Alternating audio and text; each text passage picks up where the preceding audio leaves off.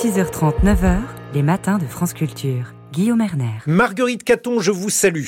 Bonjour Guillaume, bonjour à tous. Un nounours, un t-shirt, deux téléphones envolés. Voilà, en quelques mots, le résumé de l'histoire du Boeing 737 MAX 9 qui a perdu vendredi une porte en plein vol.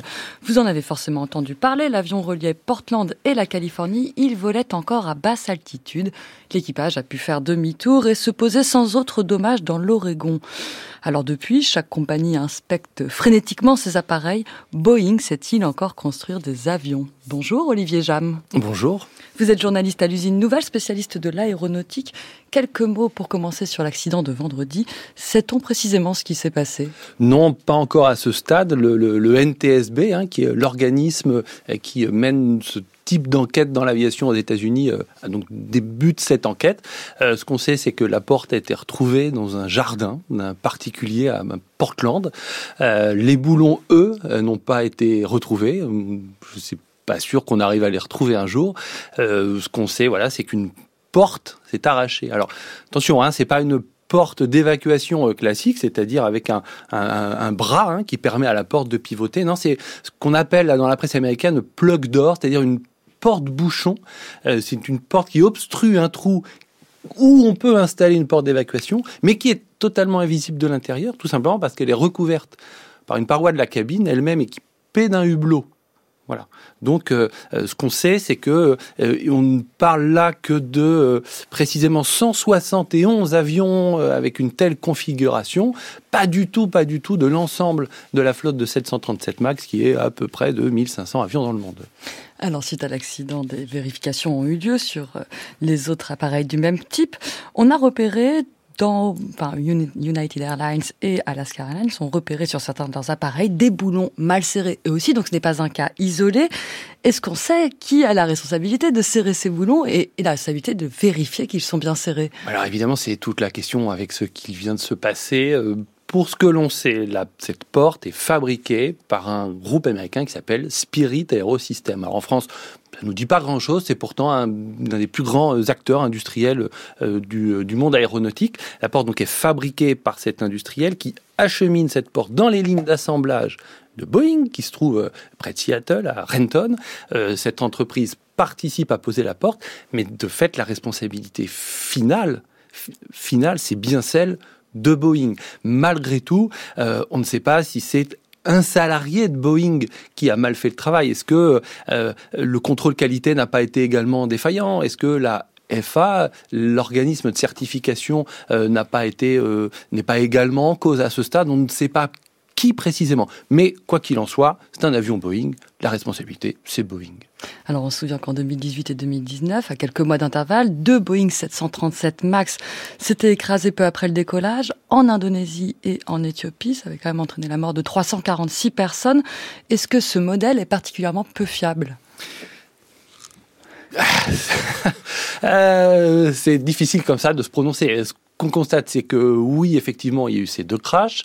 Depuis, euh, on pouvait euh, espérer que, avec tout ce qui s'était passé, tout ce qui, euh, à l'époque, vous l'avez rappelé, 2018-2019, ça commence à dater, il avait été pointé du doigt un, certain nombre de dysfonctionnements au sein de Boeing. Mais on constate que depuis cette époque, les problèmes continuent finalement. Alors, on parle pas de crash, mais on parle euh, là euh, donc de boulons visiblement mal serrés, voire, on n'en sait rien encore, hein, peut-être tout simplement absent.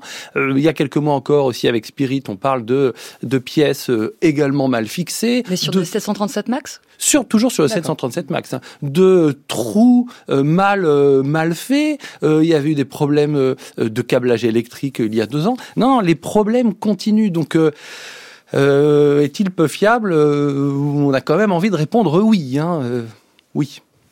Essayons maintenant de rentrer un peu dans, d'analyser les causes de ces dysfonctionnements. Comment comprendre donc que ces problèmes techniques ne soient pas repérés et réparés au fur et à mesure de la fabrication? On, on lit ici et là, Olivier Jam, que l'entreprise souffre d'un problème de culture interne. Mm. de quoi s'agit-il? Alors, euh, e-, effectivement, depuis les crashs, c'est ce qu'a, ce qu'ont révélé un certain nombre d'enquêtes, notamment euh, la presse américaine, hein, qui est quand même bien placée pour euh, pour faire ce type d'investigation. on, a observé chez Boeing depuis plusieurs années sans doute en raison d'une course à la réduction de coûts, à la volonté de pas perdre de terrain face à l'adversaire l'européen Airbus, euh, ben, une stratégie euh, qui euh, ben, viserait à faire le moins cher possible, euh, ce qui entraîne en termes de management la volonté ben, clairement de mettre sous le tapis un certain nombre de problèmes.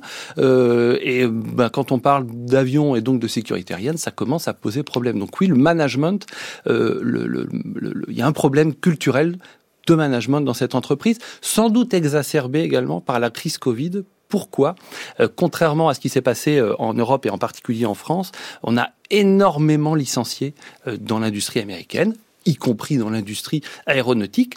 Or, aujourd'hui, ce secteur se retrouve face à un, mur de production. Les cadences de production sont très, très élevées du fait de la reprise du trafic aérien. Or, qu'est-ce qu'on constate? Ben Que Boeing, comme ses sous-traitants, manque de compétences manque de bras, manque de savoir-faire.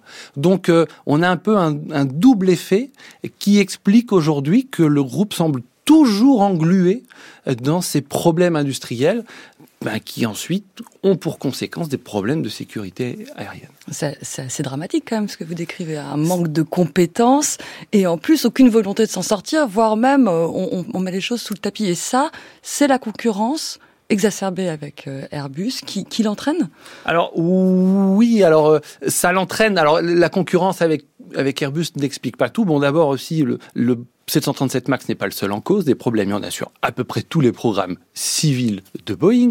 Euh, aussi sur certains euh, programmes euh, militaires. Certains experts estiment que le groupe délaisse quelque peu sa partie civile. D'ailleurs, on le voit que le siège social a déménagé récemment et n'est plus euh, là où, où, il était à Seattle, mais plutôt du côté de Washington, là où se trouve la politique et aussi les boîtes du spatial et de la défense, qui est quand même un, un, un bon indicateur.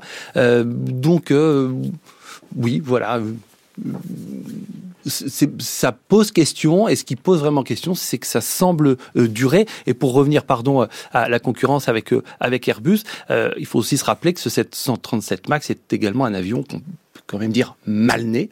Euh, il a été euh, lancé en 2011 en réaction à l'Airbus A320 euh, Neo, qui était une version remotorisée de l'Airbus A320. Boeing s'est dit bah non, nous on veut faire un avion tout neuf. Ils ont vu que la 320 Neo se vendait comme des petits pains. À leur tour, ils ont utilisé les mêmes moteurs, sauf que, sauf que, ben, l'avion, le 737 date des années 60, quand la L'Airbus A320 date des années 80. Autrement dit, ils ont voulu faire du neuf avec, non pas du vieux, mais du très très vieux, mettre des moteurs de Rolls-Royce sur une de chevaux et ça coince. Donc vraiment, la construction à, à, moindre coût peut expliquer ces accidents. Merci beaucoup Olivier Jam de toutes ces précisions. Je rappelle que vous êtes journaliste à l'usine Nouvelle, spécialiste de l'aéronautique. Merci. Merci.